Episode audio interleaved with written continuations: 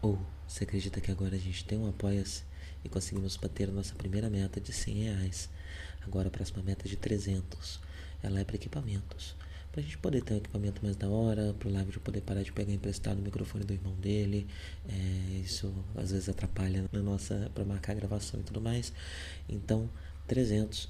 A gente vai juntando esse dinheiro é, além do 100, né? E assim que tiver o suficiente para comprar equipamento, a gente compra e essa meta passa a ser outra meta.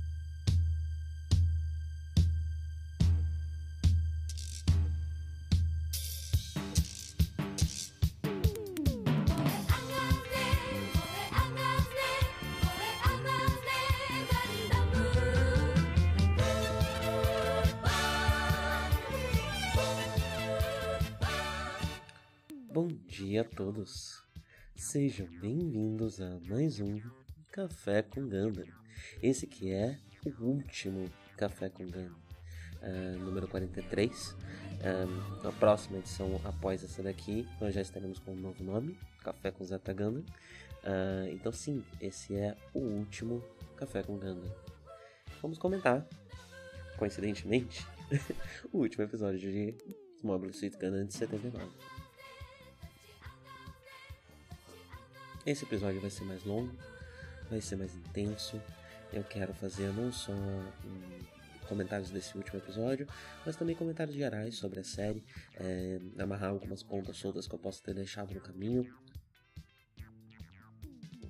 e discutir os assuntos é, que ficaram mais na minha cabeça, né, é, na conclusão da, da série, né. Mas não vamos enrolar muito, porque esse episódio já vai ser longo, com certeza vai ser longo, já sei que estou aqui tomando um chamate novamente.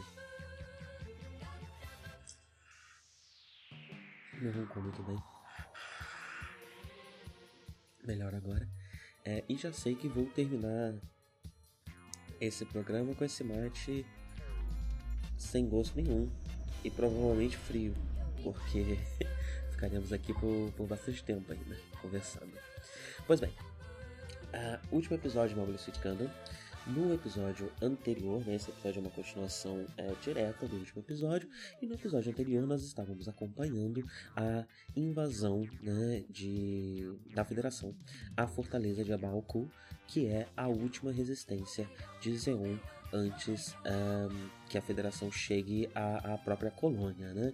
Um, e um, um, tratado de paz estava para ser assinado entre Degwin uh, e, e, as forças da Federação, né, o Review, que ia ser uh, o responsável pela negociação. Porém, Gideon, uh, com seu raio solar, dizimou metade das tropas da da Federação, incluindo o seu pai que estava lá para fazer um tratado de guerra. Cacilha não gostou muito disso, meteu uma bala na testa do Gideon e agora Cacilha é a última Zabe sobrevivente na última temos Minerva, uh, que vai ser importante nas, nas séries que, que, estão por vir, né? Uh, mas nesse momento aqui, dois generais do, de Girinzab, uh, ah, Cacilha é a última sobrevivente, né? Uh, e e a, e a guerra está acontecendo, né? A Baoku está acontecendo, a base branca está no coração dessa batalha, uh, junto com o restante das tropas da Federação que não foram uh, destruídas pelo, pelo raio solar. E no, no primeiro episódio a gente acaba vendo mais o, o grande esquema da, da, da batalha e também o lado de Zeon, né, dessa batalha. Já esse episódio, ele começa uh, diminuindo o escopo. Ele começa transformando a, a, batalha em algo mais íntimo, né? Ele foca menos na Federação versus Eon e mais em Char é, contra Amuron. Um detalhe é, que eu devia ter comentado no episódio anterior e me esqueci é que nessa batalha a gente tem no anime o Guntank, uh, enquanto no, na, nas compilações posteriores que foram feitas uh, para cinema, né, para longas animados, uh, eles trocaram o Guntank por um segundo Gun Cannon. É, isso é uma coisa que eu tinha comentado lá, lá no começo, né? Quando, quando a gente sai da Terra e volta para o espaço, o Gun Tank ele tá participando mais do que no começo da série, quando a gente ainda estava no espaço, e a gente tem que ver esse tanque flutuando no espaço, é muito esquisito, né? É, parece, parece errado. E o filme corrige isso arrumando um segundo Gun Cannon uh, para a base branca. E aí tanto Kai quanto o Hayato uh, pilotam Gun Cannons. Um, nesse, nessa, nesse terceiro ato né, da série. Ah, como eu disse, né, a, a, a, o, esse episódio ele foca principalmente na Batalha Chave Samuro e ela vai lentamente afunilando, né? Então, se a gente pode dizer que o episódio anterior falou de Zeon vs Federação, esse episódio começa afunilando um pouquinho para Gundam vs Zeong, né? A gente tem um embate da, da, das duas suítes, né? Que Char e Amuro estão pilotando. Uh, é, tem algumas características interessantes na suíte de Xeong, né? É, que ela é uma, uma suíte que funciona com Psicomo, então ela é feita para new types, porém as, cap as capacidades new types do Char não são muito bem mapeadas, é, então ele até consegue. Desculpa pela moto barulhenta, gente. Hoje a rua está um pouco animada. É, Zeung é pilotado com Psicomo, né? E as capacidades de Neotype do Char não são tão bem mapeadas assim, né? Uh, então é curioso, porque é uma primeira, primeira suíte que o, o Char pilota que não está customizada para ele, então ela não está pintada de vermelho, uh, não está da forma que o Char gosta, né? É, e ele sempre consegue uma, uma suíte customizada para ele, então não temos uma suíte customizada. E ela também não foi feita exatamente para ele, né? É, acho que até é interessante isso, né? Ser a única suíte que ele é, usa que não é vermelha, porque é a única suíte que ele usa que não foi feita para ele, não foi preparada para ele. É, e como a gente vê nessa batalha, ele não está muito pronto para usar ela, né? É, que é uma batalha até que bem rápida. Uh, a primeira cena do episódio é muito bonita, né? A gente vê o embate de Zeong e Gundam, um reencontro de ambos, né? É, e a série começa com uma câmera lenta que vai retomando a velocidade normal é, e eles voltam a lutar, né? É, é, um jeito muito interessante de tipo voltar para onde paramos, né? Voltar de onde paramos, é, já ditando esse novo escopo, né? É, agora nós vamos falar desses dois personagens mais do que dessas duas forças, dessas duas forças políticas. Então, nesse combate, a gente pela primeira vez é, vê o Char finalmente entendendo que o piloto do e aquele menino Amorô são a mesma pessoa, que é o Amorô que pilota o Gundam. Essa compreensão se dá de uma forma meio newtypica, né? Eles é, se conectam ali um pouco durante o combate. Uh, a, a, série, novamente, né, não, não deixa muito claro qual é a extensão do poder newtype do Char, uh, mas ao mesmo tempo a série com, uh, estabelece que new types menos capazes do que o Amuro, como a maior parte da tripulação da base branca, por exemplo, uh, são capazes de receber informações, receber mensagens, né? Eles não emitem, não, não, não leem, né? A mente, essa parte mais avançada do new type é algo que eles não conseguem fazer, mas eles conseguem receber mensagens de maneiras bem, maneira bem clara, né? E os dois ainda têm a comunicação, a comunicação com a Lala, né? A Lala ainda paira sobre eles e mesmo depois de morta ainda dá para ver que os poderes de new type da Lala ainda, ainda estão afetando afetando o mundo de alguma forma, né? Pelo menos afetando essas pessoas que eram mais próximas dela de alguma forma. É, então também tem isso, né? Existe a Lala ligando é, esses dois personagens aqui durante esse combate. E o combate vai acontecendo enquanto a gente vê tanto a base branca quanto o Gundam se, se desmanchando, né? É, é, é, bem pesado até.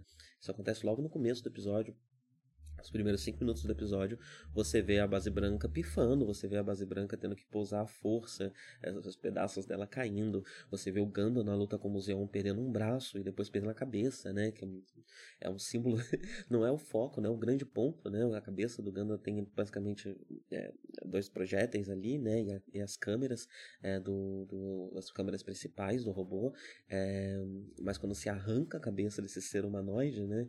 E ele fica andando por aí sem cabeça, é muito interessante porque desumaniza o robô. É, eu acho que isso faz parte né, da, da, desse processo de, de, de, desse, desse desejo do Tomino de fazer aqui um, um, um, anime de robô gigante que não é sobre robôs gigantes mágicos, maravilhosos, incríveis, e sim sobre máquina de combate. Né? Então aqui o Gundam é tratado como uma máquina de combate. Ele perde a cabeça, ele continua andando sem a cabeça. O Amorô depois abandona o Gundam e não há qualquer espécie de sentimentalismo por parte dele ele tá fazendo isso, né? Ele só vai embora e larga lá o robô se, se desfazendo em tiros, né? É, ele inclusive usa o robô de isca. É, então a, a, cena ela até tem uma certa lentidão é, para fazer o público sentir, né? A, a morte do Gundam. É, Mas no Amorô, ele nem olha para trás, ele segue em frente, né? É, e eu acho uma perspectiva muito forte essa que o Tomino traz aqui, né? Desses robôs que, mesmo que humanoides, ainda são apenas máquinas de guerra, não são é, criaturas, amigos, bem, companheiros, nem nada do tipo, né? É, e isso é forte principalmente por conta da questão da guerra, né? Por conta da abordagem da guerra. É, então, não, não amor pelo, pelo, pelo, pelo aquilo que mata, né? Não amor por aquilo que destrói. É, e, isso faz muito sentido até mesmo com o Amorô que a gente está encontrando agora, né? Um Amorô que, que, por conta do seu despertar new type, por conta do seu contato com Lala, está descobrindo diversas questões internas é, muito potentes né, e muito fortes. É, e essa empatia do New Type parece estar afetando, inclusive, a, a capacidade dele é, como soldado. Né? ele passa por todo um processo ao longo da série de conseguir se preparar para a guerra, conseguir lidar com a, com a com os efeitos de guerra, né, e também com a hierarquia militar e tudo, e tudo mais, é, ele se torna um bom soldado, ele se torna alguém que luta muito bem, mas conforme ele vai despertando essa sensibilidade, essa, essa empatia, isso vai também minando um pouco a capacidade dele é, é, de guerra, né. Outra coisa interessante é que o Gundam fica sem cabeça e o Zeong fica só a cabeça. É, o Amorô, ele atira onde ele acredita que vai ser o cockpit é, do, do, do que costuma ficar ali mais ou menos na barriga ou no peito do robô, né? É, e ele descobre que não, que não era ali. Era o, o, o twist do Zeong é que o cockpit dele fica na cabeça. O que é interessante, né? Eu, eu li isso em algum lugar, então não vou falar com toda a certeza do mundo, uh, porque eu não tenho muito contato com Super Robots. Uh, mas parece que era comum durante o Super Robots uh, o o cockpit ficar na cabeça, ou enfim, né, o equivalente a um cockpit é ficar na cabeça do robô. É, então é interessante que o, o que surpreende o Amorô é justamente o que era o padrão do gênero até então, né? É, é o, o, o cockpit na cabeça e que cria essa rima interessante, né, desse, desses dois personagens que são peças de um mesmo quebra-cabeça, que é o Gundam sem cabeça e o Zeon sobrando apenas a cabeça, né. E daí o, o, o combate vai ficando ainda mais é, pessoal, ainda mais íntimo, né? Porque agora os dois abandonaram seus robôs. E nós vamos ter uma coisa que não costuma acontecer muito em Ganda, que é um combate corpo a corpo entre esses dois personagens, né? A gente tem um char muito motivado a derrotar o Amuro. essa motivação vem de uma narrativa que ele construiu dentro da cabeça dele do, do perigo de um new type, né? Como o new type é poderoso, como o new type é perigoso, uh, e ele precisa eliminar uh, esse new type. E mas que parte de uma certa ubris, né, parte de um certo orgulho ferido é, por conta do Amuro e o Gundam é, serem muito capazes e, e enfim, né, terem não só equiparados como superado eles, ele enquanto é, guerreiro. e o Amuro que que tá muito tranquilo, muito pacifista, muito suave, tanto que uma das primeiras coisas que ele fala é enquanto ele tá lutando, a primeira coisa que ele verbaliza enquanto ele tá lutando com o Chara é não faz sentido a gente lutar. A gente tem um inimigo comum, nossos inimigos são os Abi. Agora que o Amuro sabe quem é, né, o, o aparentemente por, através do, dos poderes New Type, não sei se rolou uma conversa dele com a Sailor off-screen, é, mas ele, ele ele entende por quê? Por que nós não, não, nós não juntamos contra o nosso inimigo comum? Por que, que a gente está brigando, né? É, e o plano do Amorô, quando abandona o Gundam, ainda não é peitar o Char. Ele ainda não, ele não tá nessa, nessa loucura do Char, né? De, de, de, de enfrentar uns aos outros. Não, ele, ele quer seguir para matar a Cacilha. Ele quer matar a última Zab so, é, sobrevivente e acabar com a guerra, né? Esse é o plano do Amorô. Mas o Char tá lá, perseguindo ele, né? E a todo custo tentando é, tentando derrotá-lo, né, por conta dessa, dessa fixação é, que, se, que se desenvolveu, né. E nesse embate dos dois, a gente tem uma cena que é uma cena de uma luta de esgrima, né, de ambos, eles entram numa sala ali, uh, uma sala com, com elementos da nobreza e tudo mais, então você tinha essas espadas expostas, né, e eles, cada um deles pega uma espada e começam uma luta de esgrima, é, meio aérea, né? Porque eles estão ali com jetpacks deles é, e, e, e, eles trocam, né? Tanto e Char, enquanto estão duelando, eles estão conversando bastante também. Eles estão é, botando as suas. Eh, o duelo ele não é só um duelo físico. As ideias de Char também estão em, em embate é, durante esse duelo. Que é uma coisa que acontece pouco, né? Em, em Ganda, porque não há muita comunicação entre entre os pilotos, né, de, dois, de duas suítes. Tanto que a série encontra diversas soluções é, criativas para fazer esses pilotos se comunicarem, se conhecerem, é, enfim, né. É, então aqui nesse momento que eles estão tão próximos, né, eles aproveitam para trocar ideia, para realmente discutir a, a, a as ideias de cada um, especialmente porque o Amorô não está querendo brigar, né? O Amorô quer conciliar essa situação é, e, junto com o Char, resolver a, o que tem que resolver, né? Que é a, a família Zarbi, né? Uh, então a gente tem algum, alguns paralelos interessantes, né? Essa é primeira vez aqui, inclusive, que a gente escuta algumas opiniões dos personagens sobre algumas questões específicas. Uh, então, por exemplo, o Char mostra que ele acredita que a guerra pode ser benéfica, até a guerra traz avanços, traz benefícios. Uh, e, a, ele acredita que compensa, né? enquanto o Amorô claramente já está num, num, ponto em que ele pergunta qual o custo disso, né? se realmente vale a pena essa evolução. E essa discussão surge justamente por conta da questão da Lala. Amorô culpa, né? apesar dele, dele é, ter essa ideia bastante pragmática, né, de se unir ao Char para derrotar uh, o Zab, ele ainda de certa forma culpa o Char pela morte da Lala, porque foi o Char que colocou a Lala em combate, né, no campo de guerra. É, enquanto o Char acredita que uh, esse, se não fosse por isso, ela não teria evoluído tanto como Newtype é, e que compensa, compensou ela ter passado é, por, essas, por essas questões. Né? Uh, ao mesmo tempo, é interessante que ele tá com essa cabeça muito fixa, né? o Char tá com essa ideia fixa de que os Newtypes são perigosos e que eles precisam ser eliminados. E é interessante que o Amorô mesmo pergunta para ele: Mas Char, você também é um Newtype? você pode não ser o Newtype que, que, que despertou e que evoluiu tanto quanto eu lá, mas você claramente também é o Newtype. Você estava usando um negócio que só Newtypes conseguem usar. É, e, e, e, né, nada impede que você também possa se, se tornar algo como nós, né, como eu e como a Lala. Então, como assim você está declarando guerra aos Newtypes? Você precisaria se eliminar né, nessa, nessa lógica. É... E o Char, ele tá, dá para perceber que ele não tá pensando muito com a razão, né? É, tanto que o Amorô apresenta constantemente contra-argumentos é, para o que ele está dizendo e ele continua com a ideia fixa, né?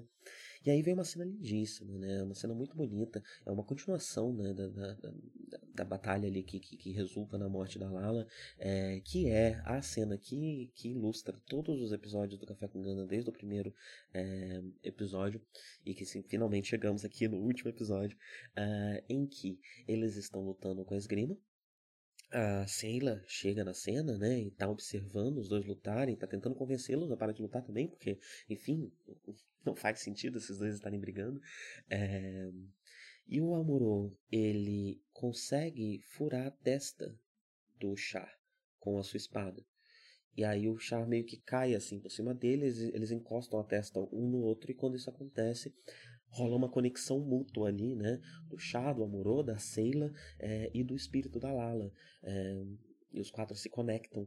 É, que é bastante simbólico, né? Interessante que, se você parar para pensar, o Amorô, ele literalmente abre um terceiro olho no Char, né? Ele, ele fura a testa dele, é, já que ele não quer enxergar, é, ele não está conseguindo enxergar. É, dá, dá, dá pra gente fazer uma interpretação até um pouco mística disso aqui, né?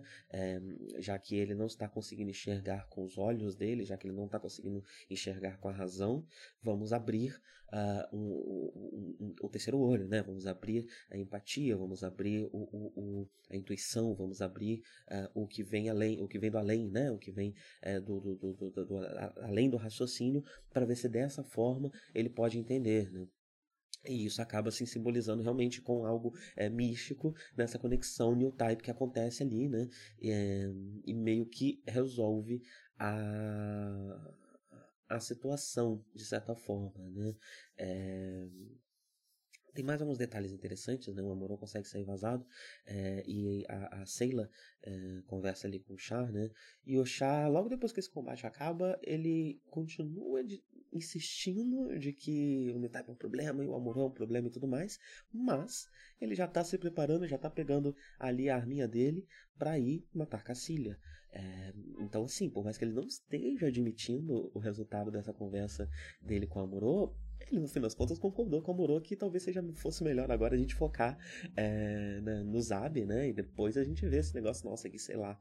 É, e, e, ele acaba, forma, concordando com isso, né? Porque ele se prepara para ir, ele diz que não, não, não conseguiria deixar um Zabi sair, é, fugir vivo e tal, é, para Seila. E tem algumas falas interessantes, tem uma fala especialmente dele, é, muito importante dele, que ele comenta para Seila que o que salvou a vida dele foi o capacete. O que fez com que a, a espadada do Amorô na testa dele não tivesse matado ele foi o capacete. A tradução não tem capacete. Eu não, prestei atenção e não sei se eu saberia traduzir do japonês mais perfeitamente. É, mas ele também está usando a máscara. Ele também está usando a máscara de chá.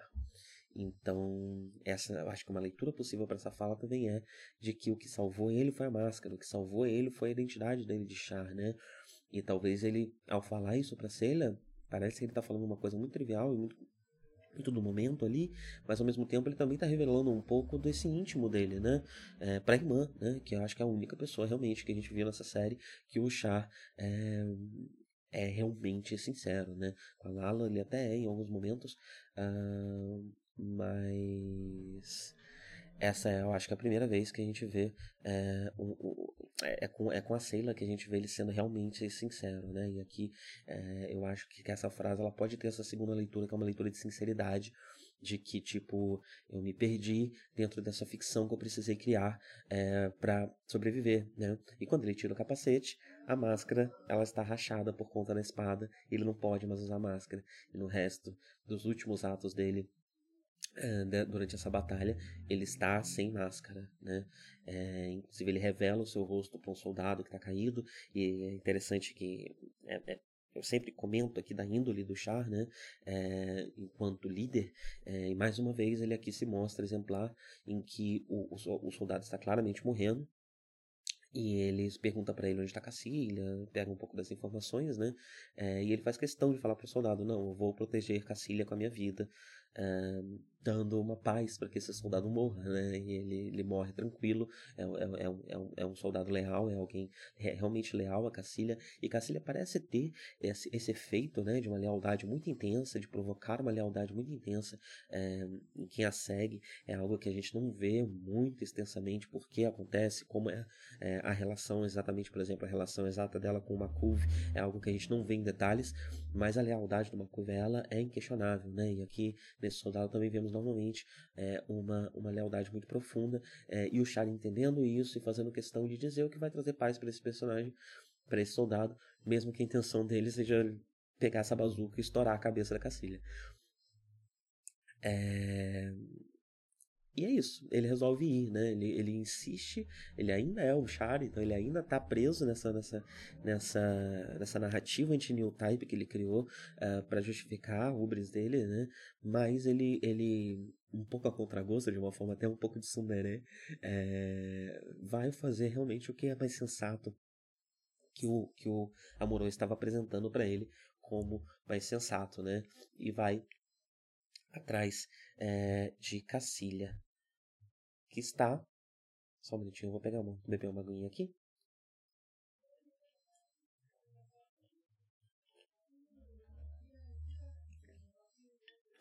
Cacilha que já sabemos que está planejando fugir, né?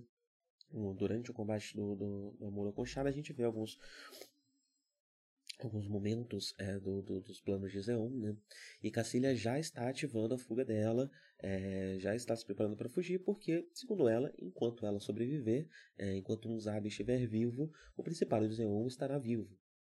É, e é interessante, eu acho interessante esse plano de fuga dela ser, ser revelado, inclusive, relativamente cedo no episódio, porque, primeiro, né, isso acaba, é, é mais um reforço de como a Guerra Engana não é glamourosa, né, essa batalha final se esperaria algo enorme, né, heróico, grandioso, e todo, todo ato heróico, que a gente já vai falar um pouco mais pro final, né, os grandes atos heróicos do Amorô, estão muito mais ligados a uma conexão com uma comunidade próxima, com uma família, um nível pessoal, do que realmente um ato heróico pela nação, pela federação, por Zeon, enfim, né.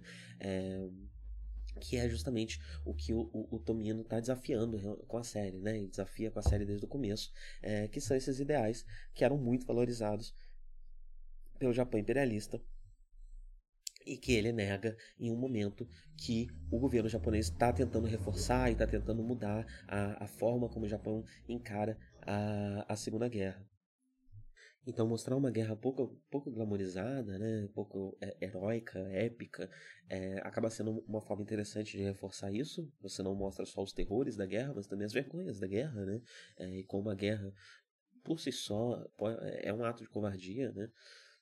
Então há muito disso nessa, nessa fuga da Cacilha.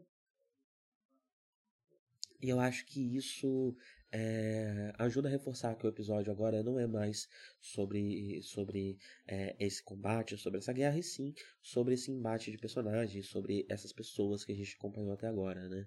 É, e acho que isso é interessante até como statement para a série, né? Essa série nunca foi sobre Federação e Zeon, Federação contra Zeon, nunca foi sobre forças políticas, nunca foi sobre nacionalismo, nunca foi sobre lutar pela sua pátria, lutar pelo seu grupo é, fictício, né? É, um grupo que, que engloba uma quantidade muito grande de pessoas e que no fim das contas você vai ver elas não têm tanto assim em comum. Você vê isso na Federação, em comparação da base branca com o resto da federação, né? Você vê bastante isso, acho que mais ainda em Zeon, né?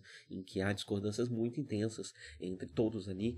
É, e cada um realmente tem a sua agenda, tem a sua, a sua, forma de chegar ao mundo, tem a sua própria moral, a sua própria ética, uh, e realmente não há esse ideal maior que, que une todos, ele meio que não inexiste, né?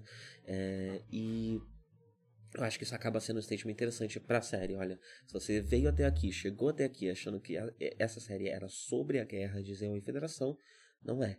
É sobre essas pessoas, é sobre o que essas pessoas significam, o que elas vão ser no futuro.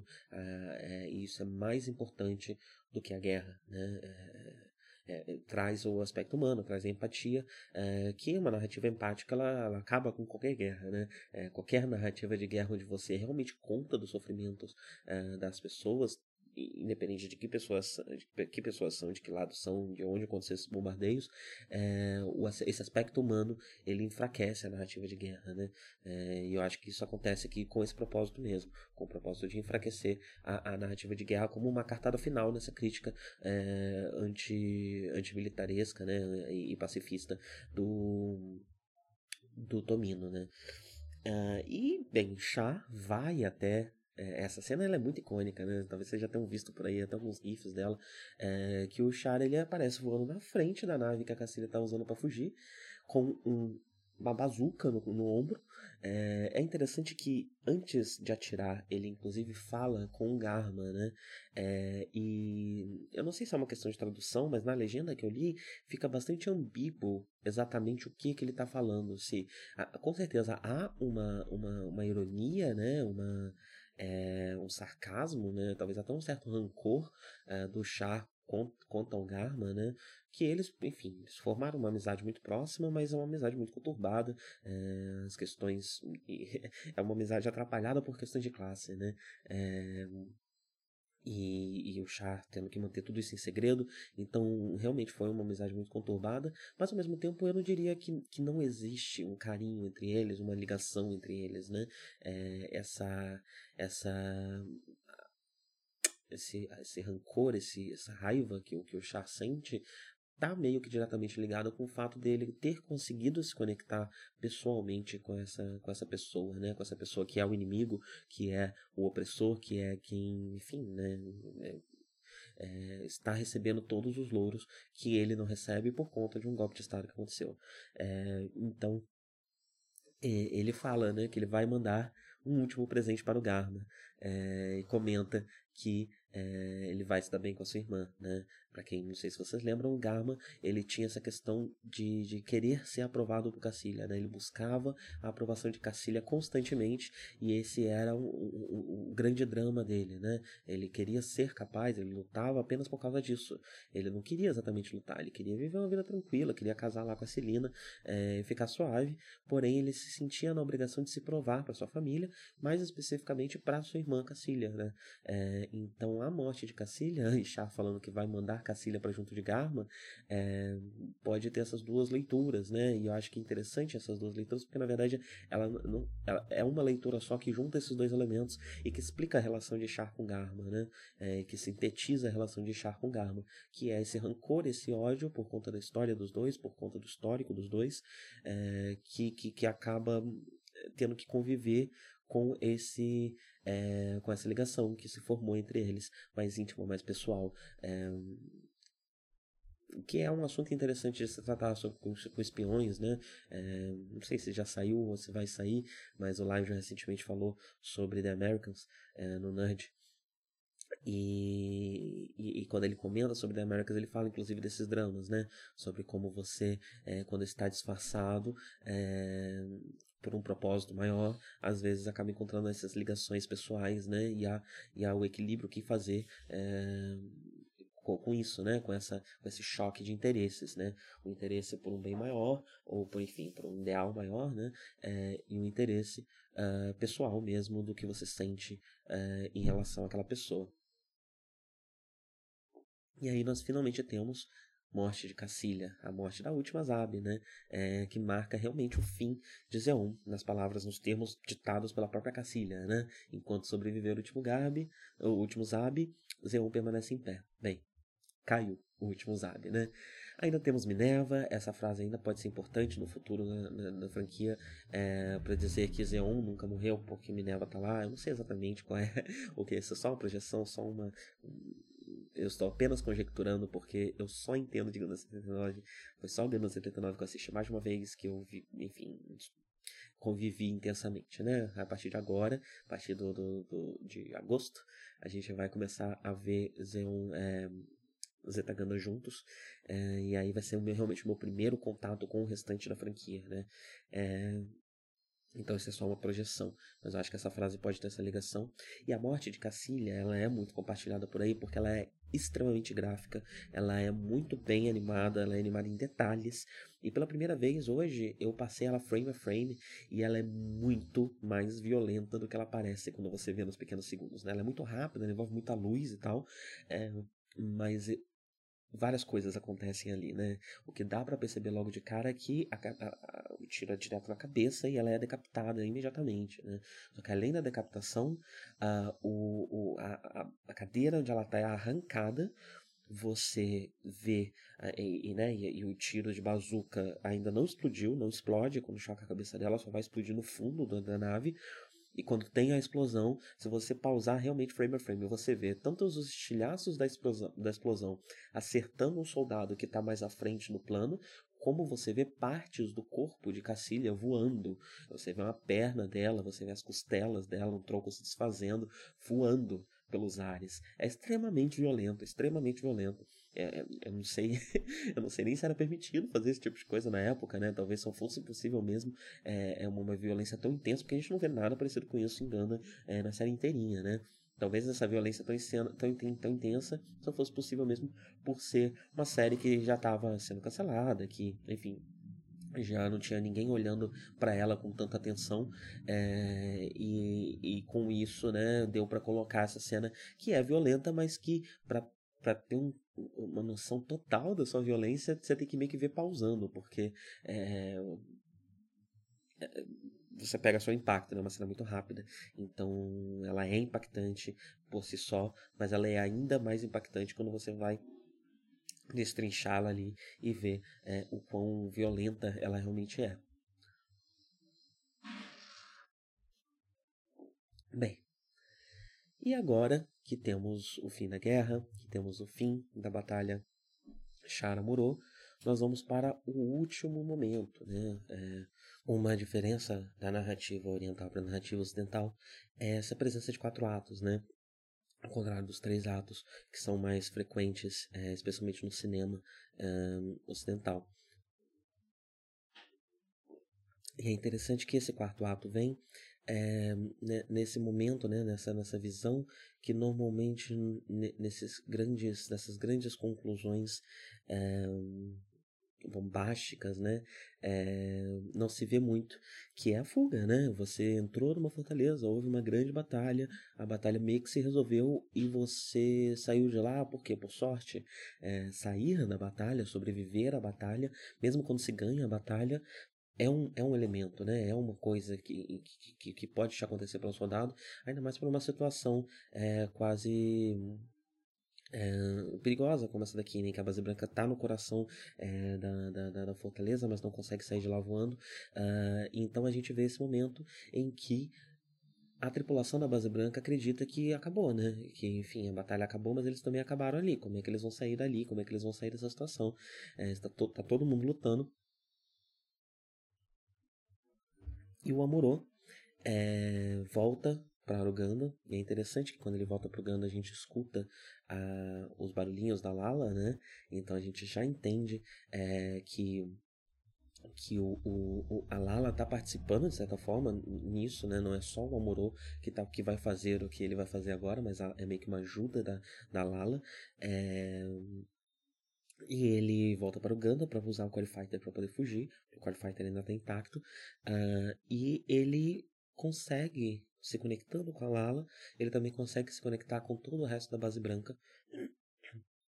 E vai guiando eles um a um para fugir e sobreviverem, né? Tanto que a cena final, quando, quando todos realmente já, já estão na, na, no módulo ali de escape é, e eles estão olhando para a fortaleza uma grande explosão bem no centro da fortaleza que teria matado todos eles né?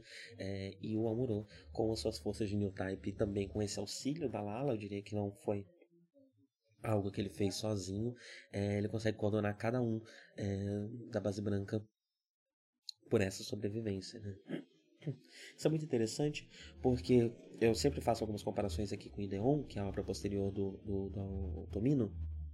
Em Ideon todo mundo morre. É, enquanto aqui você tem muitas mortes muito violentas, muito brutais né? É, enquanto aqui há um desejo em manter uh, os personagens vivos, né? Gundam tem de certa forma um final feliz, né? As pessoas que a gente acompanha, acompanha durante a série terminam bem, né? De certa forma, enfim, Zeta Gana a gente vai ver o que acontece com elas no futuro e talvez o que aconteça com elas no futuro não seja tão bom assim, tão otimista esse final, mas Gundam termina de uma forma muito otimista é, e, e, e, muito disso, né? Poderia ser colocado na conta de que é, precisa cumprir com, com, com, os requisitos do gênero, né? Não dá para terminar com um final hiper trágico. É, é, uma série para crianças sobre, sobre, robôs gigantes, né? É, mas eu diria que vai além disso. E eu acho que realmente é, é parte da, da proposta do, do, do Tomino mesmo, né? Porque, por exemplo, nos filmes, né? A, a, as partes mais violentas de, de D1 que a gente vê acontecem nos filmes, no filme que, que, que reconta o final da série, que meio que dá um final da série, porque Zeon, é, Ideon foi é, cancelado ainda mais prematuramente do que Gundam, né? É, e, é, e, e, eu acho que em Gundam também haveria a possibilidade de no filme algo a mais ser inserido. Até onde eu sei, o final da novel é realmente parecido. A diferença é que o Amorô não sobrevive até o final. Não tenho certeza, mas se eu não me engano, é, o Amorô morre no meio das novels, né? E a Lala. A, desculpa a Sayla se torna a protagonista da série, é, mas eu acho que eu tenho quase certeza que o novel termi, a novel termina com um tom parecido é, com a série de TV, então eu acho que esse tom otimista é, é parte da intenção do, do, do, Tomino aqui também, né? ou pelo menos ele casa necessidade com intenção é, de uma forma interessante inclusive justificando nessa cena final uma coisa que eu reclamei extensivamente aqui em diversos episódios, que era por que essas crianças ainda estão na nave. E não há uma justificativa uh, lógica dentro da história para isso acontecer, porém há uma justificativa narrativa muito forte nesse final, porque são as crianças, né? Enquanto o Amorô, uh, depois que o Amorô coordenou toda a fuga, uh, ninguém mais estava ouvindo o Amorô. É, e, e, eles começam a pensar, putz, será que o Amuro morreu na explosão? O que que tá acontecendo? Pedem para Seila, pedem para Mirai, que são as duas que, que, que, demonstraram mais poderes new type, além do, do, do Amuro, né? É, para ver se elas conseguem se, se conectar com ele de alguma forma. Elas não conseguem e quem se conecta com o Amuro são as crianças. São as três crianças. É, Leeds, Fitz, Splits, não lembro direito o nome delas. É, e isso é muito importante, né? São elas que conseguem se conectar com o Amuro e que guiam o Amuro no final para salvar o Amuro. É... E isso é muito legal, porque elas não tinham até agora demonstrado nenhum poder new type, e agora a gente vê que elas têm um, um poder new type quase tão forte quanto o Tamorô, né? É, de uma forma muito natural, mostrando que realmente, né, aquela mudança que o Amorô vê é, quando a Lala morre, que eles conversam sobre o mundo está mudando, as pessoas estão se tornando mais parecidas com a gente, é, essa mudança, ela parece se concretizar né, nessas crianças. Né? E, e, como sinal da série, né, uma, eu vou falar um pouco disso um pouco mais à frente, porque daqui a pouco eu vou começar aqui com as minhas impressões gerais da série como um todo, os pontos que eu queria ressaltar e tudo mais, e a minha leitura da série. Mas as crianças aqui simbolizam o público que o, o, o que Gundam também está tentando atingir, né? Gundam não é uma obra feita para um público adulto. Ela é uma, ela foi feita para um adulto, para uma perspectiva adulta, mas ela ainda se propõe e não é apenas por obrigação que ela ainda se propõe como um produto que mira nas crianças. Ela quer ensinar para as crianças os horrores da guerra. É, então é interessante ver é, a, a, os personagens mais jovens aqui, as, as reais crianças que, que de certa forma refletem a idade de quem está assistindo, é, quem potencialmente está assistindo, né? É, são elas que, que salvam o Amorô e que guiam, que mostram essa empatia e esse, esse, esse poder exacerbado de mudança, né? É, e bem, a cena final ela é bastante tensa ainda, né? A gente até vê o Amorô é, vindo, a gente descobre que ele tá vivo, mas mesmo depois que a gente descobre que, que ele tá vivo, a cena ela aproveita muito essa uma locomoção. Eu acho que no filme isso é ainda mais ressaltado, né? Ela aproveita muito uma forma realista de se locomover no espaço para criar tensão. É, então a todo momento você fica com a impressão de que esse pau Amorô não vai conseguir chegar lá. É, então é, é, é, bem longa, bem extensa, né? E bastante tensa nesse sentido. É, e, mas não, né? Amorô sobrevive, chega. É, é, cena também muito clássica e muito bonita, né? Do Amorô é, sendo recebido pela base branca. É, e antes de, de conseguir chegar até lá, quando ele se joga, né? Quando ele sai do Core Fighter para ir flutuando até o, o, o, os amigos, ele responde finalmente a Lala é, porque ele luta, né? E eu não tenho família, eu não tenho é, uma terra natal mais, mas eu tenho essas pessoas. Essas pessoas são como se fosse a minha família. E é por isso que eu ainda não vou com você lá. É por isso que eu vou continuar por aqui.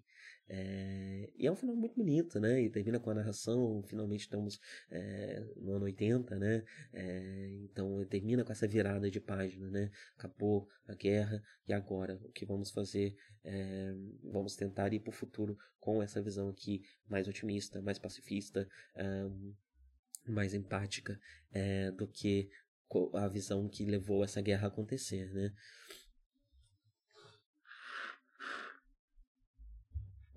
Bem, e sobre o episódio é isso. Porém, eu queria falar agora sobre a minha leitura da série, dar um pouco do, do contexto histórico é, que, que, que, justifica né, a minha leitura, que é uma leitura eh, recente para quem acompanhou uh, esses episódios, viu que eu passei muitos episódios tentando entender uh, o que Zeon poderia significar, o que a federação poderia ser, é, mas estava me faltando peças, né? Então eu cheguei a traçar até alguns paralelos de Zeon com a Rússia comunista, é, mais do que com a Alemanha nazista, que é normalmente é, onde ela, ela é representada, né?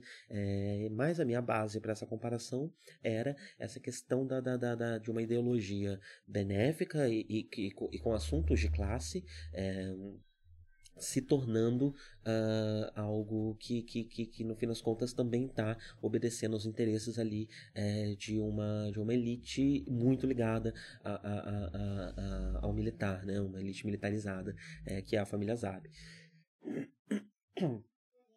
Mas antes de falar desses detalhes aí, né, de qual, qual foi a minha leitura final da série, é, eu queria discutir uma, uma questão aqui, é, que é uma, um, um assunto quando você vai falar de assistir Gundam, há essa discussão: devo ver a série ou devo assistir os filmes? Né? Os filmes de compilação são três filmes, é... e, no geral, muita gente recomenda que você veja os filmes, porque os filmes são muito bons, eles realmente são muito bons, eles compilam a série de uma forma muito boa, eles conseguem manter todas as coisas realmente importantes lá. É... E o filme acaba sendo recomendado, porque é uma série longa, 43 episódios. É, por que assistir isso, né? É, se tem três filmes aqui que me contam a mesma coisa, podemos dizer assim. E o que eu queria dizer é que o filme, os filmes, eles contam, mas não contam a mesma coisa. É, e eu acho que, que, que, quando, eu, quando eu assisti Gundam agora com essa proposta de analisar episódio a episódio, eu me perguntei se realmente haveria valor nisso, né? É, e eu acabei reforçando, né? Uma teoria, eh, uma visão, uma leitura que eu sempre tive é, aplicada em Evangelho, que é de que eu gosto mais dos finais da série de Evangelho do que os finais dos filmes de Evangelho. Uh, os sinais da série são essenciais, qualquer pessoa que, no caso de Evangelho, né? Os sinais da série são essenciais, qualquer pessoa que fala é, que você deveria pular os dois últimos episódios e ver os filmes no lugar, essa pessoa está completamente doida. É, inclusive, o filme conta e depende bastante desses, desses dois últimos episódios é, para fazer sentido, para passar sua mensagem. mas a, a, a, grande coisa é o seguinte: o que, que Evangelho e Ganda têm em comum? As duas séries são séries feitas por pessoas que estão passando por um momento, uh, um abalo emocional muito grande e que estão tentando transpor para suas obras é, essa, essa, esses anseios, né? essas, essas, uh, essas ansiedades que eles estão tendo. Uh, no caso do, do, do, do, ano né, de Evangelion, é uma questão muito mais pessoal mesmo, né? pode ter diversos viés políticos ali, é, mas é, no fim das contas, a, a, leitura que eu tenho, pelo menos até agora, é que ela é muito mais sobre mesmo a depressão e sobre a, a situação de, de, saúde mental do, do, do, do ano é, e a relação dele com o resto do mundo, né? Mas aqui em Gana é, é, é, essa ansiedade é um pouco mais política, né? É, ela é um pouco mais sobre a, a, ansiedade do Tomino em relação ao que estava acontecendo no Japão na época. Uh, isso foi dito, inclusive, já por ele em entrevistas. As pessoas insistentemente perguntam para o Tomino o que você quis dizer com Ganda. E ele se recusa né, a responder essa pergunta, mas ele já deixou claro em diversas entrevistas que sim, ele aproveitou o Gundam para poder vomitar ali diversas das suas ansiedades políticas com o cenário político do Japão na época, né? Uh, e, e, então essa é uma coisa que as duas obras têm em comum. É, e a segunda coisa que as duas obras têm em comum é que as duas tiveram uma produção conturbada. É, Evangelion, uh, enfim, teve um momento ali que o, o, o, ano teve que tirar dinheiro do próprio bolso para bancar a série, né? É, era uma série mais curta, então era um pouco mais fácil de fazer isso. Uh, enquanto é, o Tomino também, a Gigando, a gente também teve uma série que foi cancelada prematuramente, que não fez o sucesso é, que, que é esperado de uma série como o que estava no time slot que ela estava, né? É... E, e, e, isso faz com que as duas séries tenham tido uma produção conturbada, e o fato delas terem tido uma produção conturbada permite que elas que elas digam coisas que talvez elas não pudessem dizer se tivesse mais gente em cima, se tivesse mais uma preocupação de produção é, com o resultado e tudo mais. Então, no fim das contas, o resultado é um produto, quando você assiste a série, né, é, é um produto um pouco mais troncho, um pouco mais corrido no final, um pouco mais é, desajustado do que os filmes, que, que se casam, se amarram mais perfeitamente. Mas, ao mesmo tempo, o fato de você ter menos executivos olhando para o que está acontecendo aqui, menos pessoas interessadas financeiramente no resultado do que vai para a tela, faz com que a série consiga falar de coisas, falar de anseios, mostrar coisas é, que talvez elas não pudessem estar mostrando se qualquer retorno financeiro fosse esperado dessa série, né? É, e é muito como enxergo os dois últimos episódios de Evangelho, eles são algo que só é possível por conta desse contexto, por conta desse cenário, eles são muito pessoais, eles são extremamente desajustados, eles não são narrativamente coesos, é, porém eles são esse, esse vômito mesmo, né, do, do, do, do dos anseios e das ansiedades é, do ano. Uh, e o mesmo acontece aqui, né? E eu acho que essa é a minha defesa do porquê assistir a série e não os filmes, né? Os filmes realmente são ótimos, realmente são muito bem amarrados e muito concisos, realmente traduzem tudo que a série tem para mostrar. É, mas dois elementos são muito importantes. O primeiro, é, é para mim, que, que, faz com que a série acaba sendo mais rica, né? O primeiro é esse, né? Que, que faz com que a série possa mostrar, trabalhar, botar, nem que seja numa pequena fala, num pequeno detalhe, é, elementos que no filme. Uh, por ter mais olhos virados é, para aquela produção fosse um pouco mais difícil de colocar lá, é, apesar de Gundam sofrer um pouco menos desse, desse elemento. É, porém, o meu segundo, o meu segundo motivo para defender assistir a série e não os filmes é que o tempo de digestão é diferente. Né? É, especialmente porque Gundam não é uma série fácil de você ficar assistindo um episódio depois do outro. Se perde muito fazendo isso. Eu acho que essa experiência minha aqui acabou sendo uh, uma experiência ideal de Ganda. É, eu percebi a série de outro jeito, fazendo ela um episódio por semana, uh, ao invés de ir assistindo vários episódios seguidos, que foi como assistir da primeira vez, né? É, eu tava, inclusive, correndo um pouco, porque eu queria gravar o Gcast logo, uh, e isso fez com que eu não digerisse, não, não, não refletisse sobre pequenos elementos, pequenos detalhes, como eu acabo fazendo aqui. Uh, então eu acho que assistir a série, é, e principalmente assistir a série lentamente, não precisa ser um episódio por semana, mas que, enfim, não maratoná-la, né? É, dar um tempo para aquilo uh, entrar na sua cabeça, você digerir realmente aquelas, aquelas informações é muito importante uh, para Gana. E eu diria que algumas leituras da série só são possíveis dessa forma. Porque eu, eu, eu, eu vou falar um pouco mais, mais à frente de alguns artigos acadêmicos e tudo mais é, que eu li sobre Ganda. Uh, porém, o que acaba acontecendo é o ponto de partida dessas, dessas críticas, dessas leituras, sempre são os filmes provavelmente por ser um material de mais fácil consumo, por ser um material mais afunilado, né? Então é, é mais simples de você trabalhar em uma tese, né? Mais simples de você trabalhar em um artigo.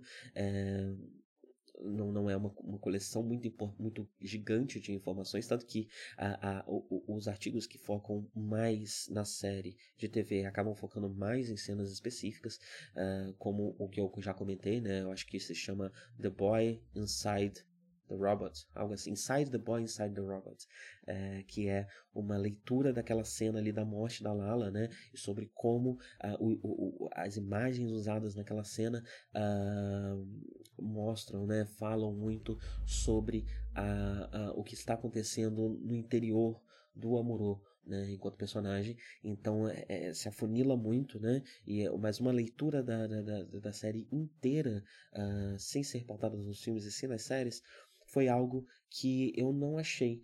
É, e, e, eu acho que é isso que eu quero somar aqui. Né? Eu vou falar um pouco de um artigo específico chamado Contesting War Narratives, Space Battleship Yamato and Mobile Suit Gundam. Foi escrito pelo William, William Ashbaugh uh, e ele pode ser encontrado uh, numa coleção de artigos sobre a, a, a, a produção a, a produção pós Segunda Guerra né e a forma como o Japão encara as narrativas de guerra especialmente da Segunda Guerra é, chamado Imagining the War in Japan.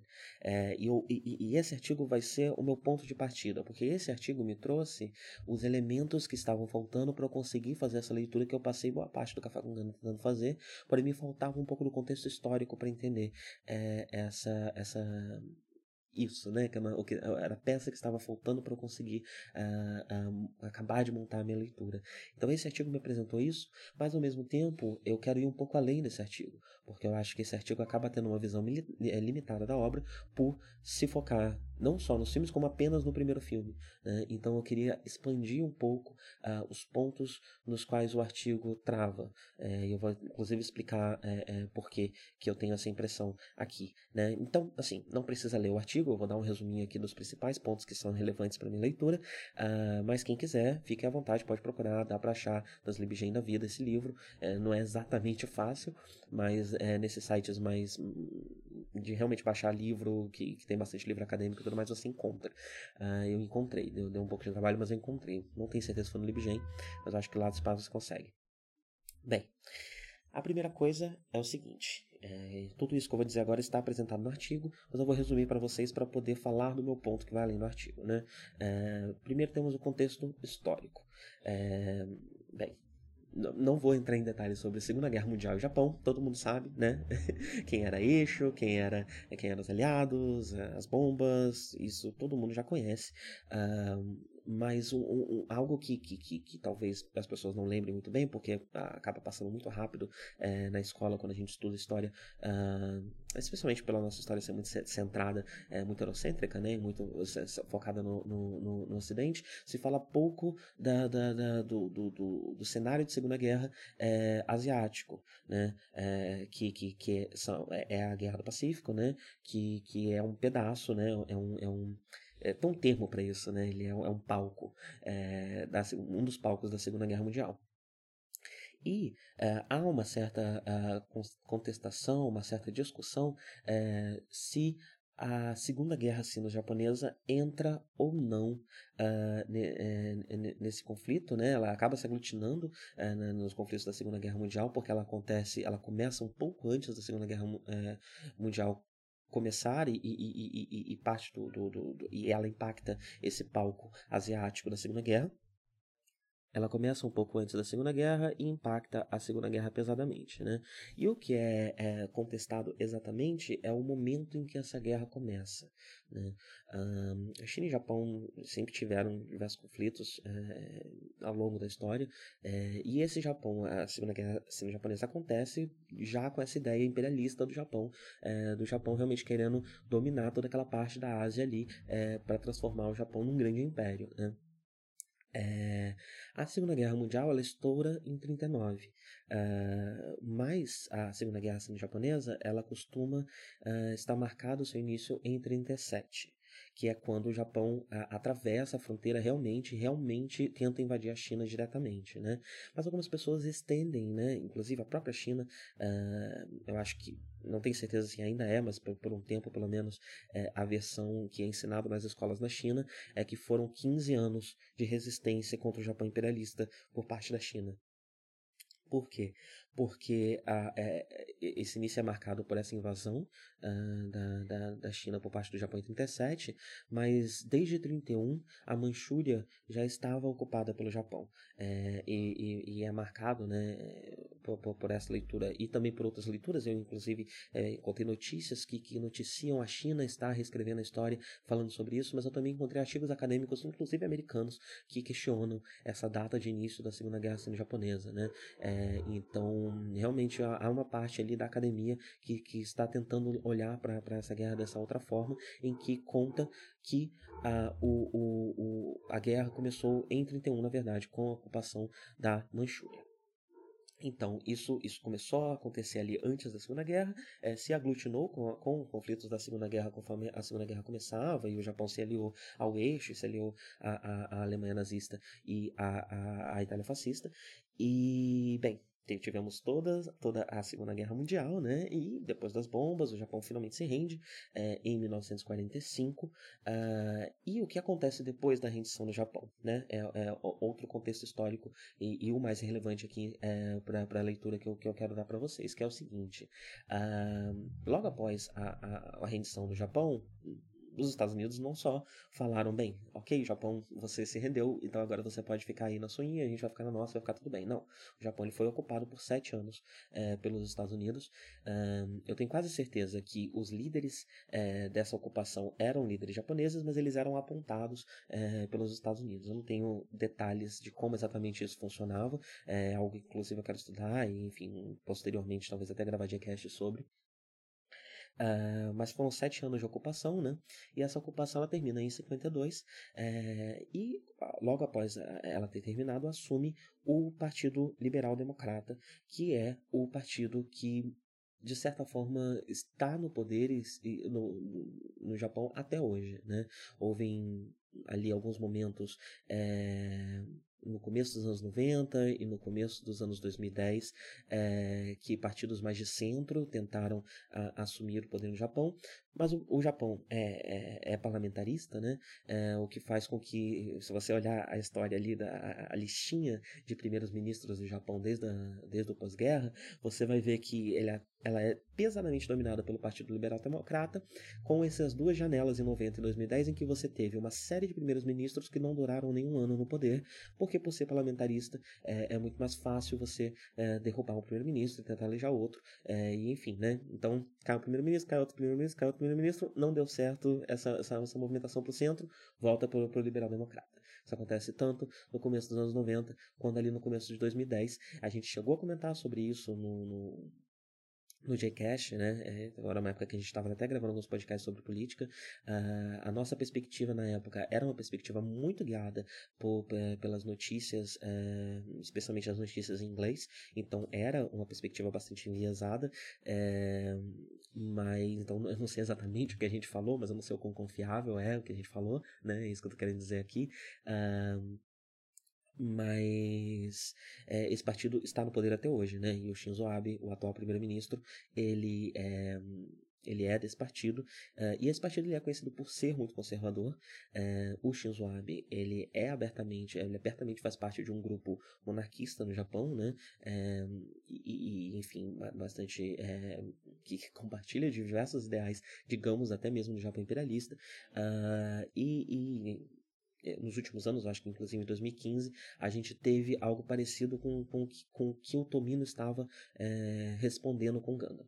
E o que é isso? Né? É, 1952, o poder volta para as mãos do Japão, temos o, o Partido Liberal Democrata é, como principal força política no, no, Japão e uma sucessão de primeiros ministros desse partido e começa por parte desse partido um crescente esforço para reescrever a, a, narrativa da Segunda Guerra Mundial é, do Japão. Né? Então a gente está saindo de um momento de ocupação de sete anos em que a narrativa que pesa, é, especialmente por conta da, da ocupação, é a, a que, que lembra dos crimes de guerra do Japão, que lembra das, das, invasões japonesas à Coreia, China, é, enfim, né, todo, todos os crimes de guerra cometidos que envolvem estupros, que envolvem é, uma série de coisas bastante ruins, bastante horríveis, e isso ainda era reforçado, ainda era lembrado, ainda era ensinado nas escolas, vamos dizer assim, né?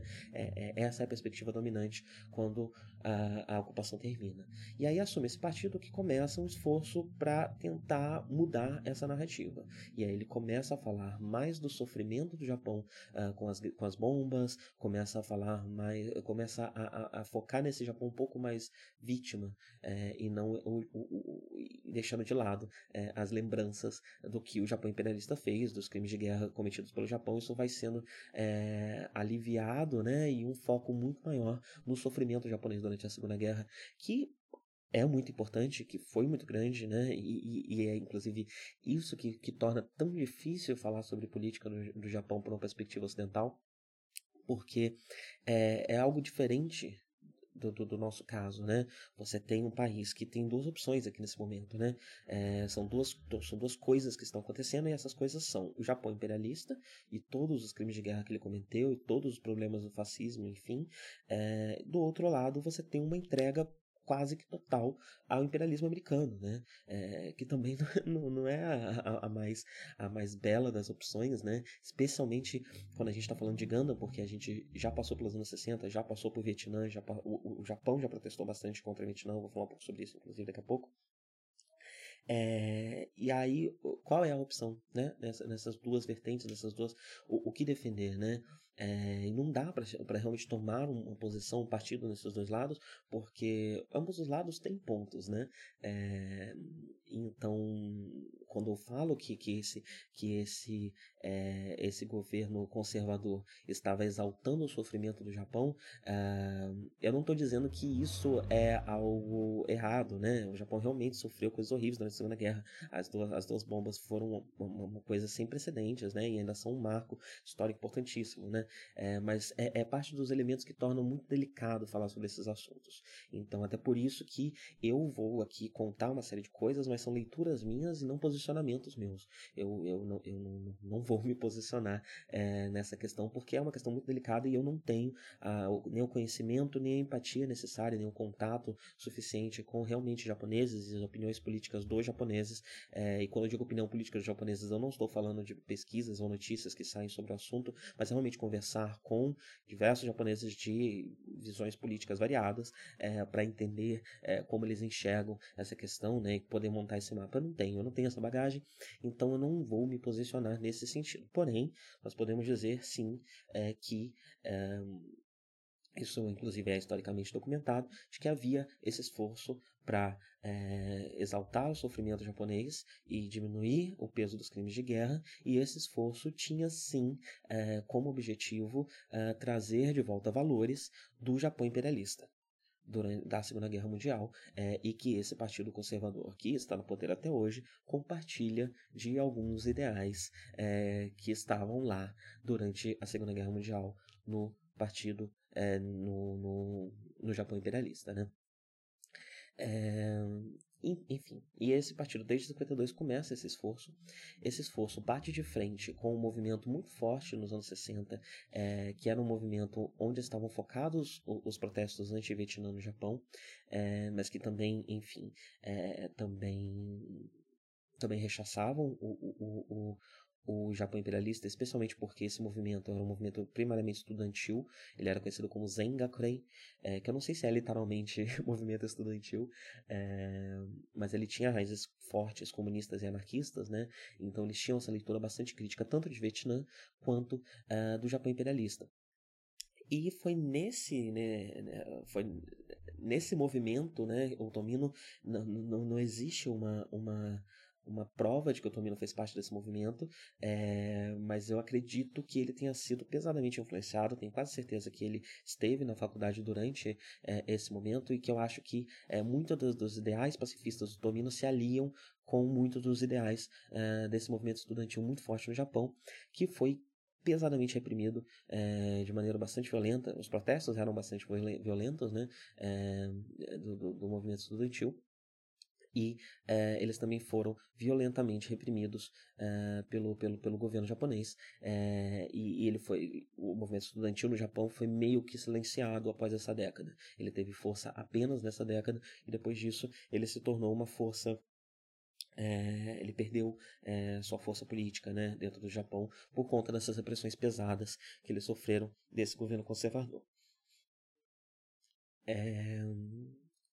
E bem, esse é o contexto histórico, né, pré e pós-guerra, é, que eu queria adicionar, contando que o, o, o, contexto histórico da Segunda Guerra Mundial já é amplamente conhecido. Né? Então eu queria é, contar um pouco disso que aconteceu antes e depois da Segunda Guerra no Japão.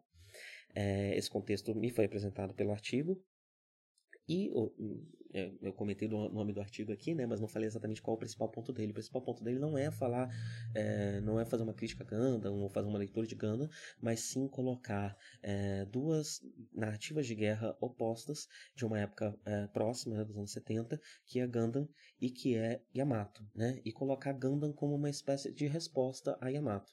Porque Yamato exaltava vários desses valores é, conservadores e nacionalistas, né, que, que, que, se, que se encaixavam com a narrativa é, com a narrativa desse partido que estava no poder no Japão na época, é, que está até hoje, na verdade, é, com esse partido conservador. E essa narrativa conservadora valorizava é, elementos como, por exemplo, a, sacrifícios pela nação, né, toda a base é, dos ataques kamikaze, é, valorizava uma.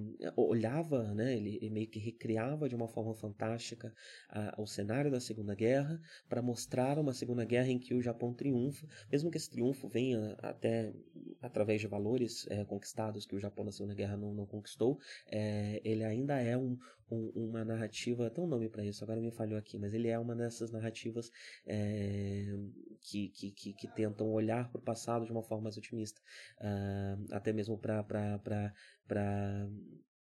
anular um efeito é, desmoralizante daquela derrota muito gigantesca, né? É, e, to, e, e, muitos desses valores é, eram exaltados em Yamato. Eu não manjo muito de Yamato, sei pouco sobre Yamato, é algo que eu devo assistir em breve, e aí talvez é, isso até enriqueça a minha perspectiva de Yamato, mas o importante aqui é que Ganda é colocado nesse artigo como uma resposta a Yamato. Né? Então você teve essa, essa, essa franquia que fez muito sucesso, é, que foi Yamato, e Gundam vem trazendo um viés mais pacifista, um viés anti-guerra, um viés é, que denuncia os horrores da guerra, ao invés de é, valorizá-la, glamorizá-la, é, como segundo o artigo Yamato faz. É, isso pode ser a gente já falou muito sobre isso aqui, né? Mas isso pode ser frisado em alguns elementos, como por exemplo, as mortes em Ganda. Elas raramente, por parte da federação, elas, raramente são condecoradas. É, até mesmo por parte de Zeon, a gente tem Garma como um grande elemento, né? Mas isso até vem de uma, de uma certa paixão desse pai pelo seu, pelo seu filho favorito. É, e, e, então a gente tem pouca condecoração. Uh, quase todas as mortes de Gundam são sacrifícios e quase todas são sacrifícios inúteis. Uh, eu consigo listar aqui um ou dois sacrifícios que realmente fizeram alguma diferença. A maioria das pessoas morre por nada em Gundam. Uh, é, e esse vazio é bastante profundo, algumas mortes são inclusive muito duras, muito bruscas, e, e, e, o foco está sempre no sofrimento daquela morte, no sofrimento causado por aquele sacrifício, e nunca na, na honra do soldado caído, nunca na, na no, no, como aquele sacrifício foi importante para virar alguma coisa, enfim. É, o sofrimento é sempre pessoal, é sempre da tripulação da base branca sofrendo pela morte de um amigo, e nunca exaltando exaltado dessa forma de uma morte que foi necessária para um bem maior ou coisa do tipo, né? Uh, e o, o, o, o, artigo ele coloca essas duas narrativas é, frente a frente, né? E por serem duas obras voltadas para crianças e para jovens adultos, elas também têm uma característica de, de, de, de, de um molde de opinião pública, né? É, de mostrar para essas crianças um lado específico, né? Uma leitura específica da realidade. É, então dá para ver, e o artigo até coloca isso, né? Como essas duas obras disputando essa nova nova geração, é, disputando a narrativa dessa nova é, geração. E, e, por fim, o artigo também coloca Zeon como uma representação do eixo e a Federação como uma representação dos aliados, botando Gundam e a, Guerra do Humano como uma releitura da Segunda Guerra Mundial. E é aí que eu discordo do artigo, e é aí que eu queria conversar com vocês sobre a minha leitura uh, da, da série como um todo, né? O, é, existe um último elemento que é importante para que eu possa apresentar aqui a minha leitura e, e, que está no artigo, então eu vou falar dele aqui agora, que é como diversas datas importantes da Guerra de um Ano batem com datas importantes da Guerra do Pacífico. É, e essas datas da Guerra do Pacífico se ligam profundamente com aquilo que eu falei lá atrás é, sobre a, a, a,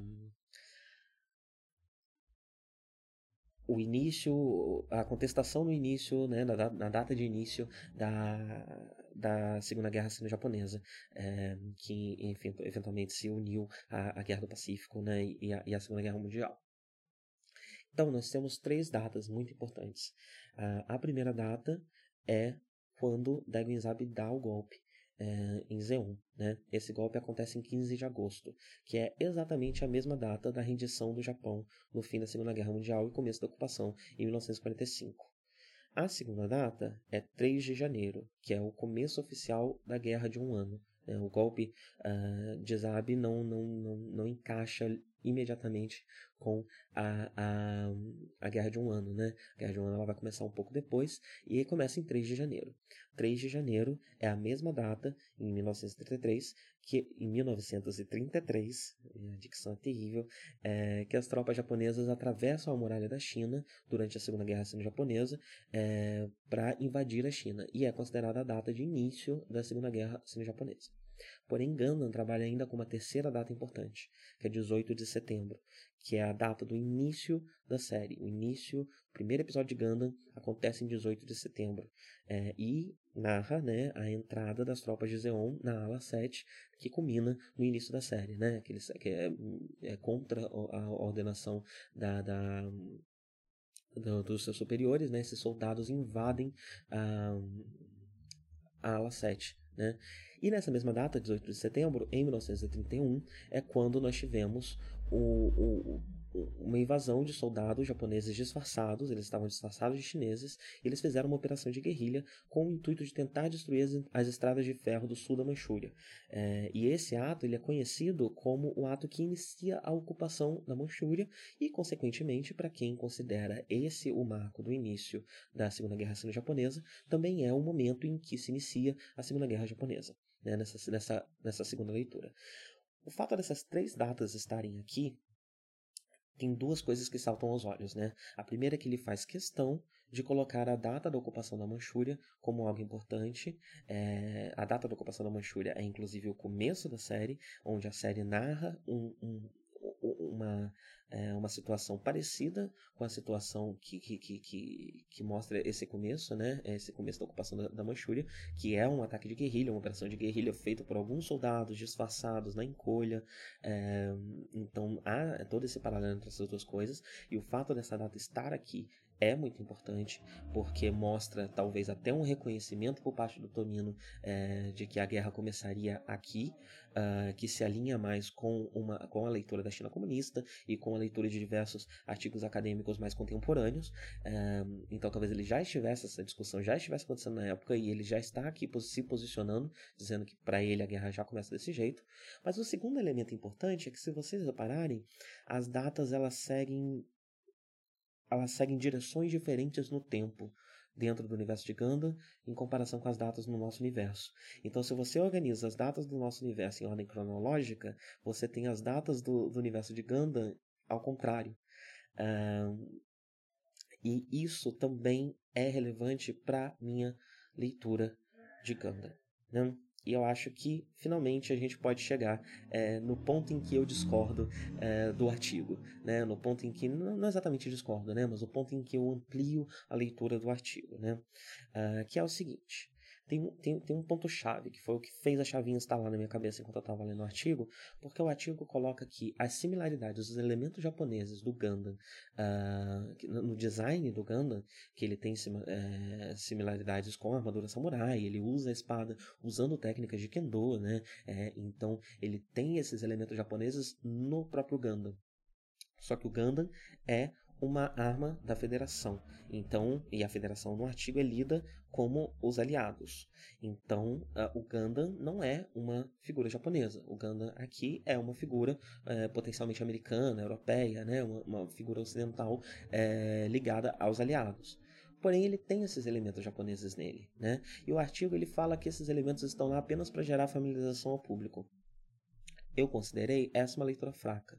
É, não dá pra gente considerar que, né, especialmente no artigo, que está lendo em Ganda, lendo em uma obra que é vista, que, que tem, teria como propósito inicial vender brinquedo, tudo isso, ela não pode chegar num elemento importante como esse e falar, não, mas isso aqui foi só para vender brinquedo. Não acho que tenha sido. Eu iria além. É, a minha leitura é a seguinte: os aliados, eles, eles é, é, o, o a federação, ela representa não os aliados do momento da Segunda Guerra Mundial. A federação, ela representa os aliados no período pós-guerra. Ela representa os, os, Estados Unidos depois da Segunda Guerra Mundial é, e o Gundam e a Base Branca representam o Japão inserido nesse contexto global é, diferente né, é, e, e, e, e, liderado pelos aliados após a Segunda Guerra Mundial. Uh, então, esses elementos japoneses do Gundam para mim simbolizam isso. Simbolizam, e, existem mais coisas aqui, né? É, de que a base branca seria esse Japão no pós-guerra, né? Ah, por quê? Né? Porque o que elementos existem aqui é, que reforçam isso? A gente tem os elementos é, japoneses do Gundam e a gente tem uma a base branca ela não está integrada com a federação. A base branca ela está ao longo da série lutando contra a federação de certa forma também para continuar existindo, né? E a base branca ela, ela só existe por uma série de elementos que fogem do controle da federação a contragosto da federação, porque a gente não tem uma narrativa é, forte uh, pró-Newtype, né? Que, que, que, que, aceita a teoria de Newtype, dos Newtype como verdadeira dentro da federação.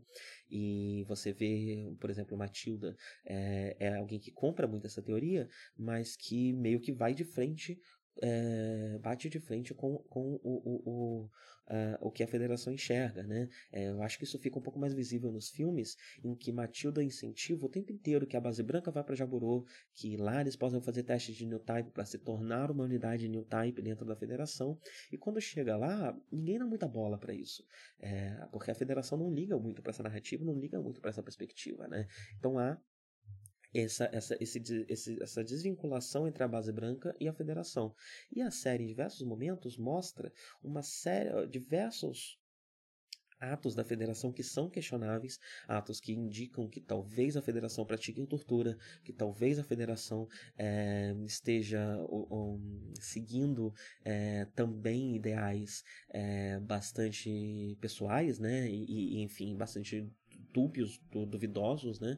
É, tudo isso está lá e tudo isso é uma pedra no sapato da base branca que não segue essa, essa, essa, essa visão, né? E a base branca não segue essa visão por ser formada primeiramente de cadetes e de e de civis, especialmente civis jovens, né? A partir de um dado momento, que é quando os velhos vão embora e realmente deixam a nave, a, a nave ela é tomada por crianças, né? O mais velho ali tem 19, 20 anos.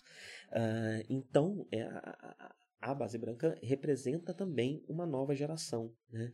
E, e essa nova geração deslocada do, do, do, do, da visão da federação, eu acho que está muito ligada sim, ligada sim ao, ao movimento estudantil dos anos 60, ao movimento anti-Vietnã, porque se Gundam, se a visão do Tomino e, e Gundam parte de uma perspectiva pacifista, Gundam não pode ignorar Vietnã. Não é possível que Gana ignore Vietnã. Eu acho que é por isso que a federação é constantemente lembrada como algo é, negativo, né? como, como, como algo potencialmente negativo, como é, uma organização que a gente se filia só porque é a que se parece mais com nós, no caso da base branca, né? É, mas não necessariamente nos representa. Né? E eu acho que colocar, então, se, se, se a federação é, é, é os Estados Unidos, é, é são os aliados pós-guerra, quem é a base branca. E na minha leitura, a base branca é o Japão, por conta desses elementos do Gundam e porque ela precisa ser algo, né? É, e ela se encaixa mais nos ideais pacifistas do Tomino, né? Então ela é o, a base branca é o Japão que poderia ser, o Japão que podemos, podemos ser a partir de agora, o Japão que eu quero, é, que o Tomino quer vender para essas crianças, né? E com esses ideais pacíficos é, na sua, na, no seu cerne, né? E aí a gente vê toda a mudança do Amorô durante a, a, o seu despertar new type e como tudo isso tem está diretamente ligado com empatia e com ideais pacifistas. É, então, na minha leitura, base branca é o Japão, mas é o Japão pós Segunda Guerra, inserido em um mundo é, dominado pelos aliados, Uh, que não são assim tão heróicos, porque Vietnã já aconteceu, porque Vietnã já foi devidamente criticado, é, então eles são nossos aliados, mas eles não são o que nós queremos ser. Né? Essa não é a perspectiva pacifista que Gandalf está querendo vender desse novo Japão que pode surgir. Ao mesmo tempo, o artigo reduz Zion ao, ao eixo como um todo. Né? É, em diversos momentos eu falei aqui sobre como a, a, a leitura nazista de Zeon ela é muito posterior. eu vi os filmes, os filmes reforçam isso um pouco mais, então eles, eles trazem um discurso é, de supremacia racial, é, especialmente pro Giren, né, que é o nosso Hitler, né, é, inclusive dentro da série. É, para um momento mais, mais, mais inicial da trama, então isso está lá no discurso do, do da morte de, de, de Garma, né? É, enquanto na série a, a, a, consolidação de Girin como uma figura análoga a Hitler acontece muito mais no final, quando o pai dele é, fala abertamente sobre Hitler, compara ele abertamente com Hitler, e a, a narrativa que, que, que, a série nos, nos vende é que é nesse momento né, que Girin resolve olhar para Hitler e, e, ele olha essa comparação não com maus olhos, mas com bons olhos, e começa inclusive a incorporar é, o, o, o discurso de supremacia racial numa, numa deturpação dos ideais é, originais de Zeon é, na, na, sua narrativa, né, no que ele vende em seus discursos para os soldados. Nos últimos episódios é o que a gente vê. A gente vê é, Girin sendo é, chamado de Hitler e achando isso bom e assumindo a figura hitlerística de uma vez, né? Uh, mas esse elemento ele é posterior, né? É, e, e, o que casa Zeon com, com, com o eixo, para mim, uh, é menos uma perspectiva alemã e também, novamente, uma perspectiva japonesa. Uh, a gente vê, existem alguns pequenos elementos visuais que levam a isso, né? Uh, então a gente tem elementos é, de um governo autoritário, mas não necessariamente de um governo nazista, uh, dentro de, de Zeon. A gente vê o próprio Dagon Zabi, o pai de Girin, questionando algumas coisas, achando que o filho está indo longe demais. Então ele dá um golpe de Estado, ele faz com que essa nação, que até então era liderada por um filósofo, passe a ser liderada por militares, né? E, e ele militariza é, Zeon, mas você vê que o próprio Dagon, principalmente depois da morte de Garma, em que ele parece questionar muito é, dos efeitos da guerra também, né? É, do lado de Zeon, é, ele vê na figura do filho dele e de Kirin algo execrável, né? Algo que foi além. É, quando eu dei aquele golpe, não era para aí que eu estava querendo ir, não era é, para o nazismo que eu estava querendo ir.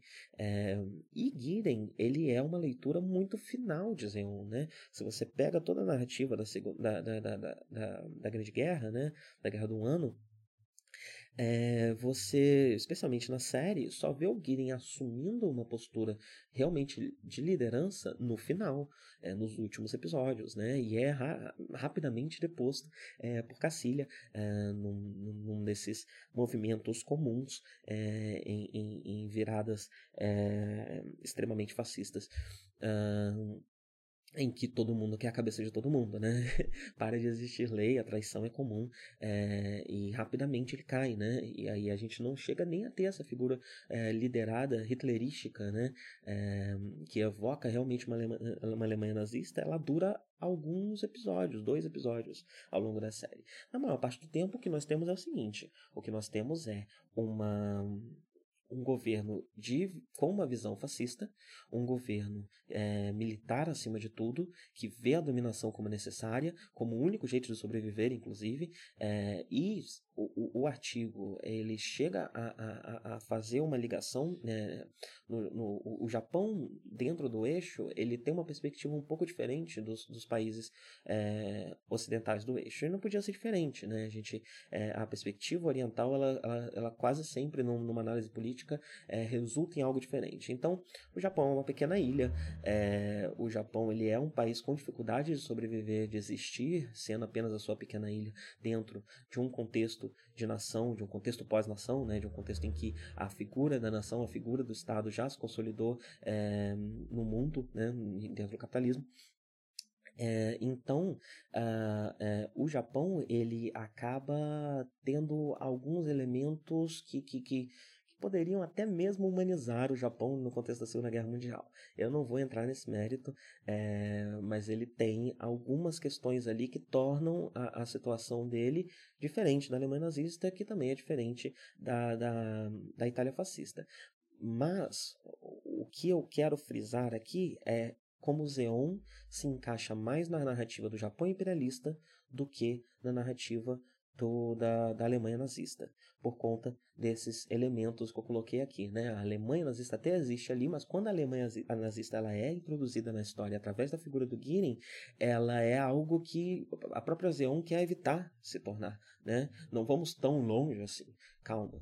É, então, é, eu, eu, eu não, não entrando no mérito de nada dessas questões, porque eu não, realmente, como falei, não acho que eu tenha bagagem para opinar, é, eu queria tomar essa liberdade de ler Zeon como Japão imperialista e não como o eixo como um todo. Então nós temos agora duas coisas, né? Nós temos a base branca e nós temos Zeon. É, Zeon é o Japão dentro do eixo, é o Japão imperialista, é o Japão da Segunda Guerra Mundial. A base branca é o Japão pós Segunda Guerra Mundial, dentro de um mundo dominado pelos aliados, é, onde os aliados estão liderando é, o, o, futuro, né? Em um Japão que foi ocupado há sete anos pelos Estados Unidos é, e que já viu o Vietnã e viu que os aliados também não são essa maravilha toda, né? Então fica difícil você proclamar ideais pacifistas nessa obra sem fazer essa crítica aos aliados, né? Então, se você pega a guerra Zeon Federação, você pode, de certa forma, dizer que, especialmente a base branca, está em frente a um espelho. É, Zeon é um espelho para a base branca. São, é o Japão olhando para o Japão. Dois momentos diferentes da sua história, mas o Japão olhando para o Japão. E eu acho que um elemento que corrobora bastante para essa minha leitura é a obra posterior do Domínio, do Tomino Ideon, que eu sempre comento aqui, é, que trata de uma guerra em que uma guerra da Terra contra alienígenas, que, que a grande surpresa é que esses alienígenas eles são idênticos aos humanos, eles são humanos como a gente, então é um espelho também, né? É, e, o, e, e, a série trata sobre como esse elemento faz com que é, toda a desumanização que estava que acontecendo em relação a esse inimigo que era alienígena até então cai é, e vira gera uma série de conflitos internos quando você olha para um inimigo que não era para ser humano e ele é literalmente humano, né? Apesar de alienígena. Então, esse elemento do, do, do, dos dois lados é, que se enfrentam é, e que a linha que os separa, na verdade, é um espelho, é, é um tema que a, acontece, né? Acontece posteriormente na obra do Tomino e que acho que isso acaba reforçando uma leitura dessa forma, ler Gundam dessa forma, né? onde a guerra federação, a guerra, desculpa, a guerra Zeon contra a base branca é o Japão do passado, do, presente, olhando para o Japão do passado é, como um espelho e tentando ser diferente, um, ao mesmo tempo que tenta ser igual em alguns quesitos. Por quê? Uh, de onde vem é, é esse outro elemento da minha leitura. Né? É, se você para para analisar Zeon ao longo da série, você tem duas grandes figuras, é, dois tipos né, de, de, de pessoas que trabalham para Zeon são as pessoas que se alinham com os ideais do Zabi, é, militarescos do Zabi, né? E as pessoas que uh, se alinham com ideais mais próximos dos ideais originais de Zeon. É, isso é interessante porque, se você pega a figura do Newtype dentro do, do, do discurso do Girin, é, do discurso fascista do Girin, ele é uma espécie de supremacia racial. Mas se você tenta contextualizar, a série faz questão, inclusive, é interessante que até nos filmes ela faz questão de frisar isso, como a teoria de, original de Zeon sobre os Newtypes e sobre os Pacinoids ela é muito mais uma teoria de classe do que uma teoria de raça. Porque quem vai para o espaço, e, e Gundam avisa isso diversas vezes, né? Quem mora em colônia é a parcela mais pobre da população. É, Zeon, inclusive, é, um, é, um, é uma, uma exceção, né? Zeon é uma espécie de, de, de, de, de colônia para pequenos burgueses. É, mas quem, é, quem realmente tem grana vive na Terra. E quem vive no espaço são as parcelas mais pobres da população. Uh, então, quando se fala que quem está, quem está nascendo no espaço está nascendo superior de alguma forma, está, está é, sendo melhor de alguma forma do que quem vive na Terra, é uma narrativa que pode ser lida muito mais como uma narrativa de classe do que como uma, uma, uma narrativa de raça. Uh, é, ela é posteriormente subvertida por Guirin para se tornar uma narrativa de, de, raça, onde ele afirma que uh, Zeon é especial por ser do espaço e eles são superiores apenas por existirem enquanto Zeon, uh, mesmo que ele mesmo, o próprio Guirin, tenha é, desvalorizado as pesquisas de new types, né, e tenha desvalorizado essa narrativa, quando essa narrativa ela se, ela, ela se casa ali com esse orgulho é, em ser Hitler que ele descobre, né, é, ele também repagina ali a, a, forma como ele enxerga o mundo para uma que é muito mais conveniente para a sua narrativa política e para sua leitura histórica ali, né? Então ele, ele, ele revisita a história do, do, do seu povo, da sua nação e, e, e subverte ela para que ela case com a, a, a, narrativa vigente política ali do, do, do, do, elemento reativo, né, que ele quer reagir no momento, que é algo comum, né, é, inclusive um, um dos sinais de, de, de, de, fascismo, né, é algo comum no fascismo você é, reescrever, re, reler a história de uma forma que seja conveniente apenas para aquele exato momento. É, inclusive, às vezes você também vai olhar para a mesma história e vai reler ela de uma outra forma para justificar as ações de um momento específico, as ações extremas de um momento específico. Então, a, a, a, teoria de Zeon ela é muito mais de classe, muito menos de raça. Então, ela se alia muito mais com o marxismo, inclusive por isso que eu estava aí é, é, constantemente lendo em Zeon é, questões é, da, da Rússia comunista, é, ela se alia mais com, com, com, com uma, uma teoria marxista do que com uma teoria é, supremacista nazista, né, na sua origem. e você tem personagens que claramente são mais ligados com a filosofia original de Zeon. eu diria que eles são principalmente Char é, e Rambaral. Rambaral, ele se alia totalmente, né, a, a filosofia é, de de Zeon, isso se, se, se, se expressa na, nas ações dele, né? E quando você descobre que ele é filho uh, do, do, de quem uh, é, recebeu né, e escondeu os dois filhos de Zeon. Então, é, que, que, que, que é, é Seila e Shah, né? É, e, e e então, tanto Rambaral quanto o próprio Chá, quanto a própria Seila, é, cresceram nesse ambiente que é um ambiente de proteção uh, do, do, do, legado de, de Zeon, né? o legado original de Zeon. Então, eles, eles são personagens que se é, que se alinham mais com essa visão. No caso do chá, a gente ainda tem esse esse esse embate, né? Inclusive nesse último episódio a gente viu bastante disso, né? O chá ele ele ele vive uma contradição, porque ele se perdeu na sua própria ubris ali, se perdeu no seu próprio plano, é, que era um plano de vingança contra o Zab, exaltando os ideais do, seus, do seu pai, Porém, a figura do New Type e seu orgulho ferido pela, pela presença do New Type faz com que ele comece também a beber um pouco mais da, da leitura do, do, do, do Zab, né? É, em que ele, ele começa a ver o Newtype como inimigo, em que ele começa a ver a guerra como justificável. É, e, e, eu acho que um grande elemento disso, que simboliza muito isso, é que quando a gente vê esse é, esse Char na sua, no seu ápice, é a primeira vez que ele está em um robô que não é, uh, não tem, não foi customizado para si, né? E é um, um robô incompleto, um robô que carrega no nome o nome Zeon, se chama Zeong, é, e que o, o próprio Garman, o próprio Char não consegue é, pilotar tão bem. É, e, e, e, a série da questão para ele pilotar bem ou não está na questão do new type, que é justamente a, a leitura que se dá ao new type, é, se, se se faz a leitura é, racial ou a leitura de classe, né? Então, esses dois personagens, eles são os que, os que mais parecem carregar uh, os ideais de Zeon, né, um, durante a, a, série.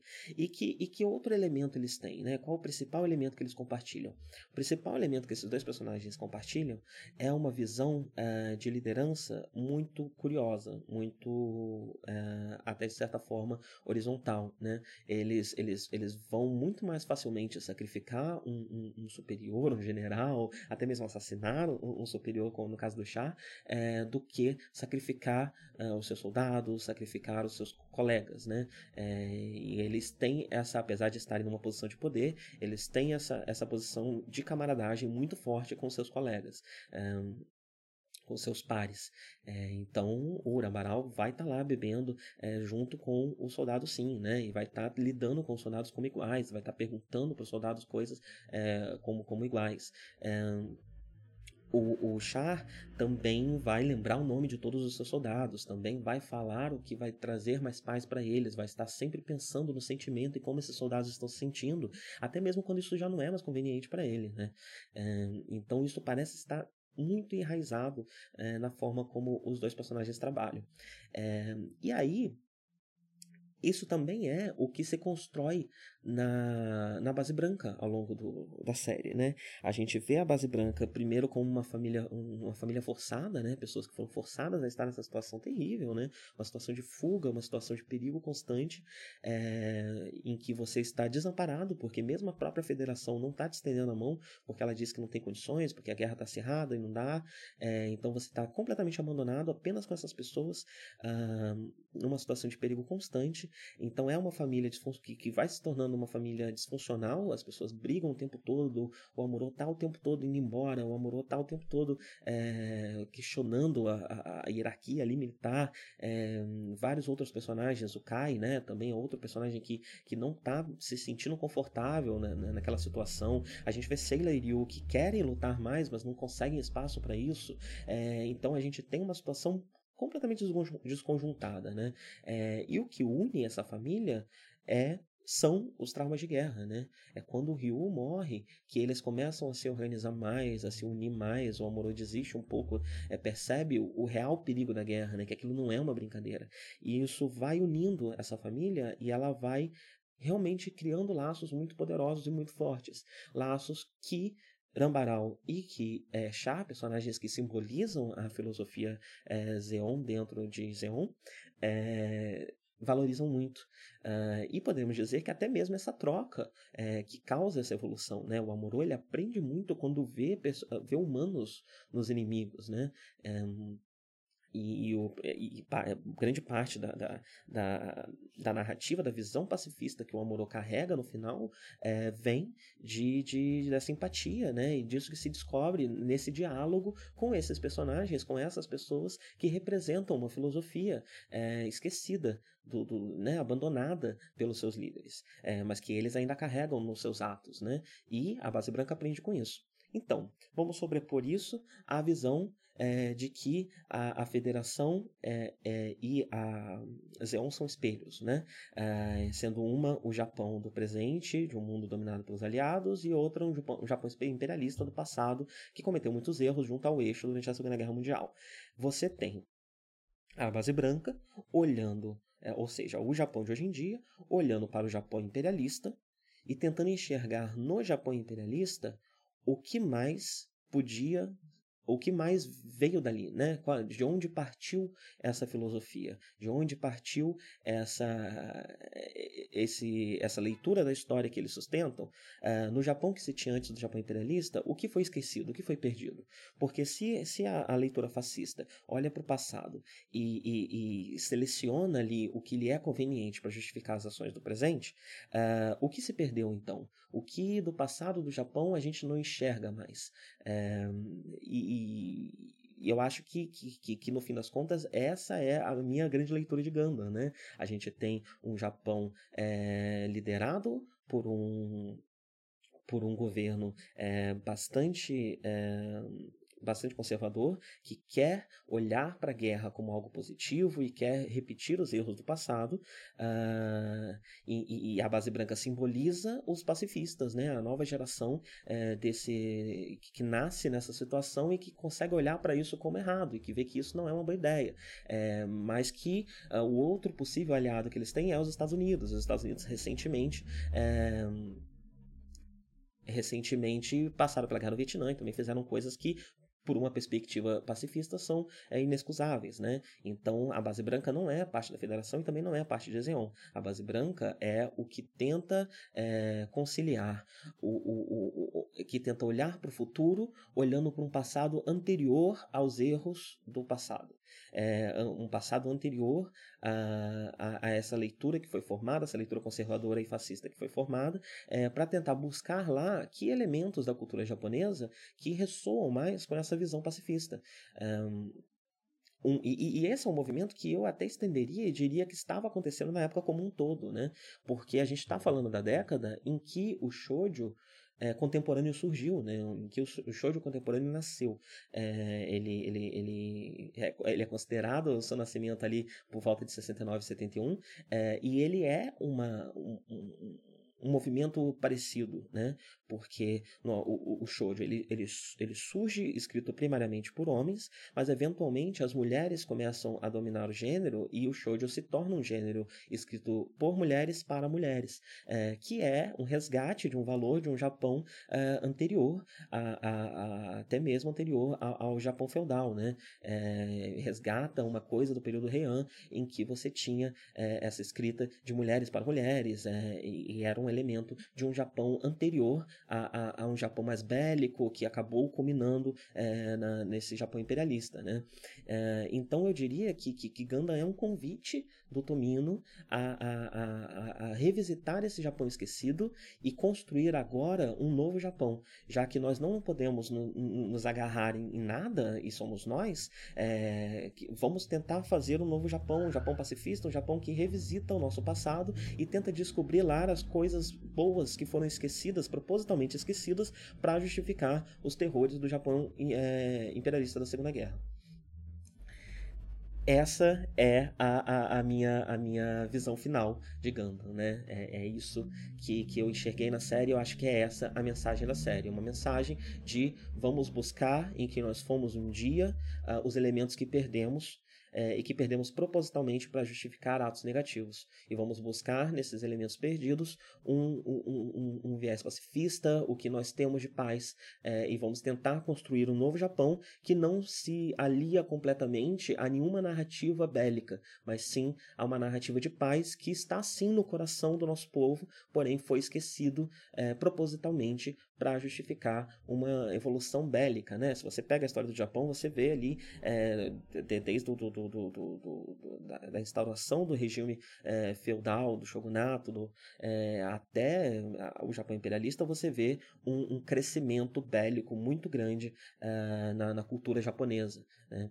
E essa é a minha leitura. Eu não sei direito quais são esses, esses valores que o Tomino quer, queria resgatar no, no, no Japão passado. Eu não entendo o suficiente da história japonesa, é, mas eu acho, e eu acho que eu apresentei aqui muito bem, a, a, todos os pontos que me fizeram acreditar nessa leitura de Gundam, né? E é uma leitura muito gostosa, porque não acaba aqui, né? Eu ainda tenho muito mais coisa, eu tenho muito mais coisa que eu quero pesquisar por causa disso. É, a gente ainda pode ter mais elementos nos Gundams seguintes é, que reforçam reforcem ou que enfraqueçam essa teoria, ou que mostrem uma mudança de posicionamento com Tomino como, conforme a história avança, né? a história, o mundo avança né? é, e as coisas mudam, né? Então, eu queria. É isso. Eu acho que, que é isso. É, eu tô com a impressão de que é, toda essa explicação ela terminou de uma forma pouco conclusiva, mas é porque, no fim das contas, ela é pouco conclusiva, né? É da natureza desse podcast ser pouco conclusivo. É, ele, ele é muito sobre a minha reação imediata após o episódio. Nesse episódio, eu quis trazer um pouco mais das minhas reações, das coisas que eu fiquei matutando é, entre um episódio e outro, entre uma semana e outra, e fiquei organizando e fiquei lendo e pesquisando. É, ainda é uma pesquisa incompleta, mas eu quis queria apresentar essa perspectiva porque Uh, foi como a série terminou para mim. Foi o que eu vi na série e eu acho uma mensagem muito bonita, até mesmo quando você retira ela é, de um contexto de um contexto político, né? É, não podemos nós também procurar no nosso passado e quando eu digo nosso passado não no nosso passado enquanto indivíduo, mas nosso passado enquanto comunidade, é, enquanto ancestralidade, não podemos nós também procurar coisas que foram deixadas de lado é, propositalmente para justificar ações bélicas, ações violentas e ações negativas e tentar achar no nosso passado e na nossa história elementos ignorados e esquecidos por não serem bélicos, por não serem masculinos, por não serem violentos. É, e logo de menor valor, não podemos tentar revisitar esses elementos e tentar incorporar esses elementos na nossa visão de futuro? É dessa forma que eu concluo esse Café com Gana e é dessa forma que eu concluo a primeira temporada de Café com Ganda. Terminamos a temporada 79 de Ganda. Em breve vamos falar de Zeta Ganda, mas vamos ter um mês de descanso, porque esse episódio aqui ele está sendo gravado no dia anterior dele pro ar. É, se vocês lembram bem, no começo do Café com Ganda, eu tinha cinco episódios de, de distância, né, para usar de backup, caso eu precisasse, poder manter a regularidade, né, que eu consegui manter bem. Eu acho que eu falhei uma semana só é, durante esses 43 episódios, né, quase um ano aí. É, então eu queria começar o Zeta Gundam também com esses episódios pré-gravados. Então, no mês de julho, eu vou dar um descanso, vou gravar os primeiros episódios de Zeta Ganda e a gente volta em agosto com Café com Zeta Ganda. É isso. O meu minha cubuca está vazia. Deixa eu encher ela de mate já sem gosto e frio.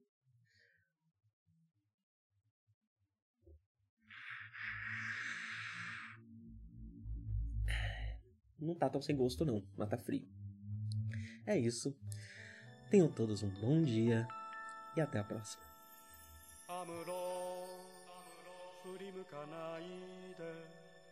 宇宙の彼方に輝く星はアムロお前の生まれたふるさとだ。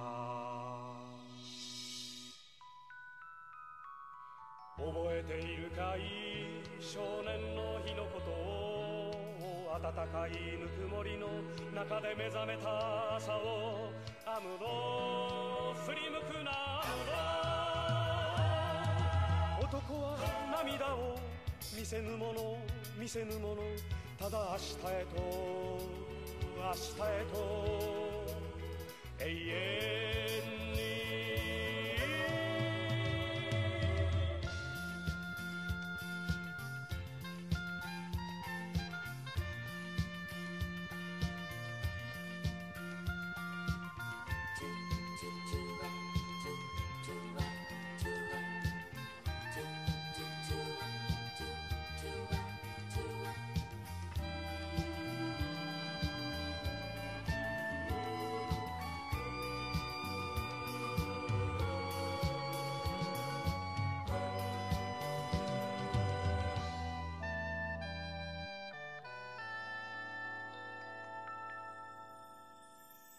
アムロ振り向かないで宇宙の果てにきらめく星はアムロお前が捨てたふるさとだ。忘れはしない少年の日の誓いを青春をかけ守り抜けこの幸せをムロ振り向くなアムロ男は寂しさ隠すもの隠すもの。ただ明日へと明日へと永遠に。覚えているかい？少年の日のことを暖かいぬくもりの中で目覚めた朝をムロ振り向くなアムロ。男は涙を見せぬもの見せぬもの。ただ明日へと明日へと。永遠